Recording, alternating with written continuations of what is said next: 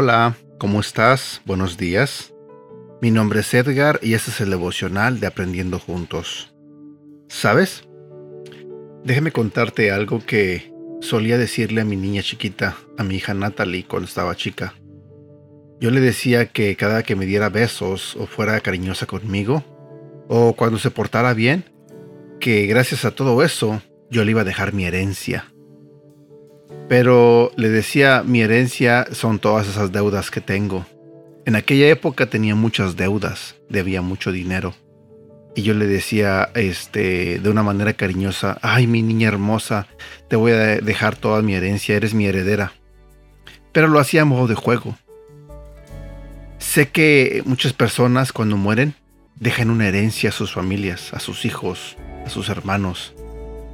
Eh, quizás yo hacía esto de broma con mi hija, pero en la realidad hay personas que cuando mueren eh, heredan cosas a su familia, ya sea una casa, propiedades, eh, muchas veces dinero o cosas importantes. Y la familia en sí está atenta por esa herencia, porque quieren saber qué van a recibir. Lastimosamente hay personas que, que están esperando que alguien se muera para recibir una herencia. Ya tienen sus ojos puestos en esa herencia. Eso es en el mundo, aquí, lo que nosotros como personas hacemos cuando queremos heredar algo de aquí, de este mundo. El día de hoy quiero compartir contigo un devocional que te va a hablar de la herencia eterna, de la herencia que Dios te dejó a ti y a mí y a todo aquel que pertenece a su familia. Te voy a hablar de la herencia que honestamente es algo interminable, que ha estado ahí todo el tiempo para nosotros, pero que lastimosamente nunca nos hemos dado el tiempo de ir y leer todo lo que nos pertenece, todo lo que Dios nos dejó. Hoy quiero compartir contigo este devocional porque siento que es algo muy importante, el que tú sepas lo que Dios te heredó. El tema de hoy se titula ¿Has reclamado su herencia? Si vamos a la Biblia, en el libro de Hechos, en el capítulo 20, versículo 32, la Biblia nos dice, Ahora los encomiendo a Dios y al mensaje de su gracia, mensaje que tiene poder para edificarlos y darles herencia entre todos los santificados. Una herencia viene a ti, se te prometió en el mensaje de la gracia de Dios. Imagina que tu padre es el hombre más rico del mundo. Él muere y te incluye en su testamento. Sería tonto que no te tomaras el tiempo para leer el testamento.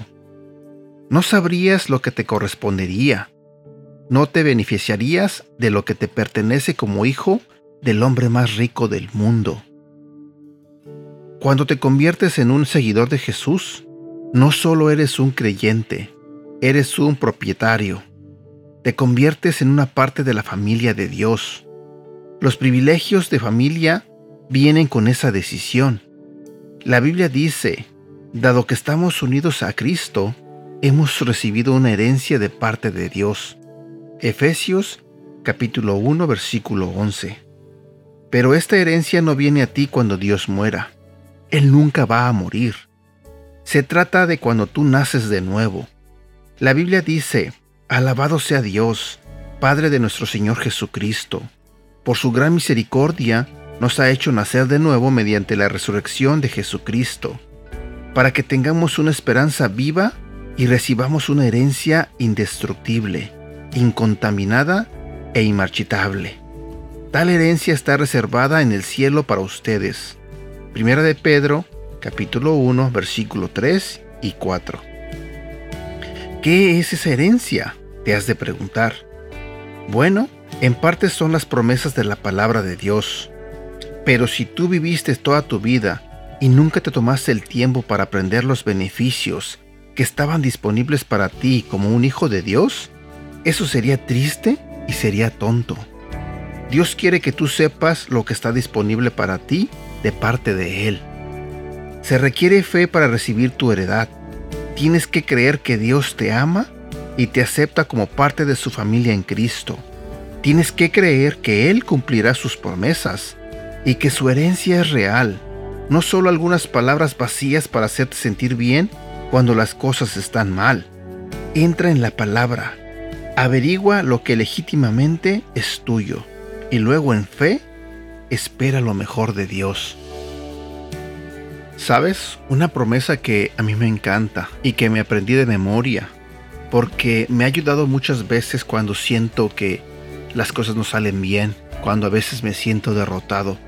Uso esta promesa que está en la Biblia como recordatorio de que Dios quiere cosas buenas para mí.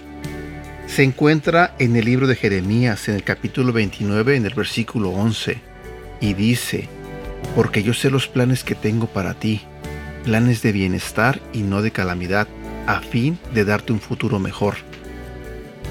Cuando yo recuerdo eso, créeme, quizás mi problema siga ahí, pero tengo esa esperanza de que Dios tiene mejores planes para mí y que sus planes son mucho mejores que quizás los que yo pueda tener. Que mi futuro está en manos de Él. Así que cuando te sientas eh, que ya no puedes, que estás derrotado, Recuerda esta promesa.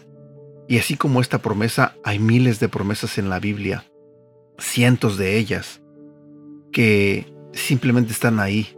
Pero ¿sabes por qué no las recibes? Porque no las conoces. Porque no vas a la Biblia y las lees y se lo pides a Dios y le dices, Señor, tú me prometiste eso. Y créeme, Dios es un Dios que cumple promesas. Te lo digo de corazón. Y bueno, este mensaje me gustó mucho porque es un mensaje que nos da esperanza y que nos motiva a seguir adelante, confiando siempre en que Dios siempre cumplirá lo que nos prometió. Y bueno, hasta aquí llego yo con este devocional. Espero que te haya gustado como me gustó a mí. Quiero pedirte nuevamente que no te olvides en ayudarme a orar por mi madrina Rosa eh, Sabes, quiero comentarte que cuando mi mamá escuchó el devocional, ella me mandó un mensaje de voz. Como todos ustedes saben, mi mamá no sabe escribir y no sabe eh, leer, pero aprendió a usar el WhatsApp para poder mandar mensajes de audio y es la manera en que ella y yo nos comunicamos. Y ella me mandó un mensaje eh, referente a lo que yo dije en el devocional de ayer cuando pedí oración por mi madrina Rosa y mi mamá se puso a llorar y le dio tristeza saber que mi madrina estaba enferma. Y me dijo que para que yo pidiera oración eh, con el nombre completo de mi madrina, eh, mi madrina se llama Rosa Marta Galván. Y lo que mi mamá simplemente me dijo fue que siguiéramos orando por ella para que Dios la sanara y para que Dios le diera fuerzas y se recuperará pronto.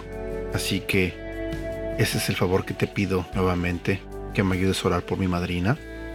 Muchos de mis compañeros del grupo de hombres me mandaron mensaje diciéndome que iban a estar orando por ella. Muchachos, en serio se los agradezco de todo corazón. Sé que eh, nuestro grupo se ha unido mucho, sé que nos ha servido mucho el reunirnos cada semana y sé que es sincero su buen deseo hacia mí y hacia mi familia. Y he aprendido a quererlos a todos ustedes, a sentir que son parte de mi familia, porque así como me duele cuando algo les pasa a, a ustedes o a alguno de su familia, sé que les pasa lo mismo a ustedes con cuando algo le pasa a mi familia o a mí. Y de verdad se los agradezco. Y y pues nada, simplemente que gracias por seguir orando por mi madrina. Y ahora sí me despido. Que tengas un bonito día y que Dios te bendiga. Hasta pronto.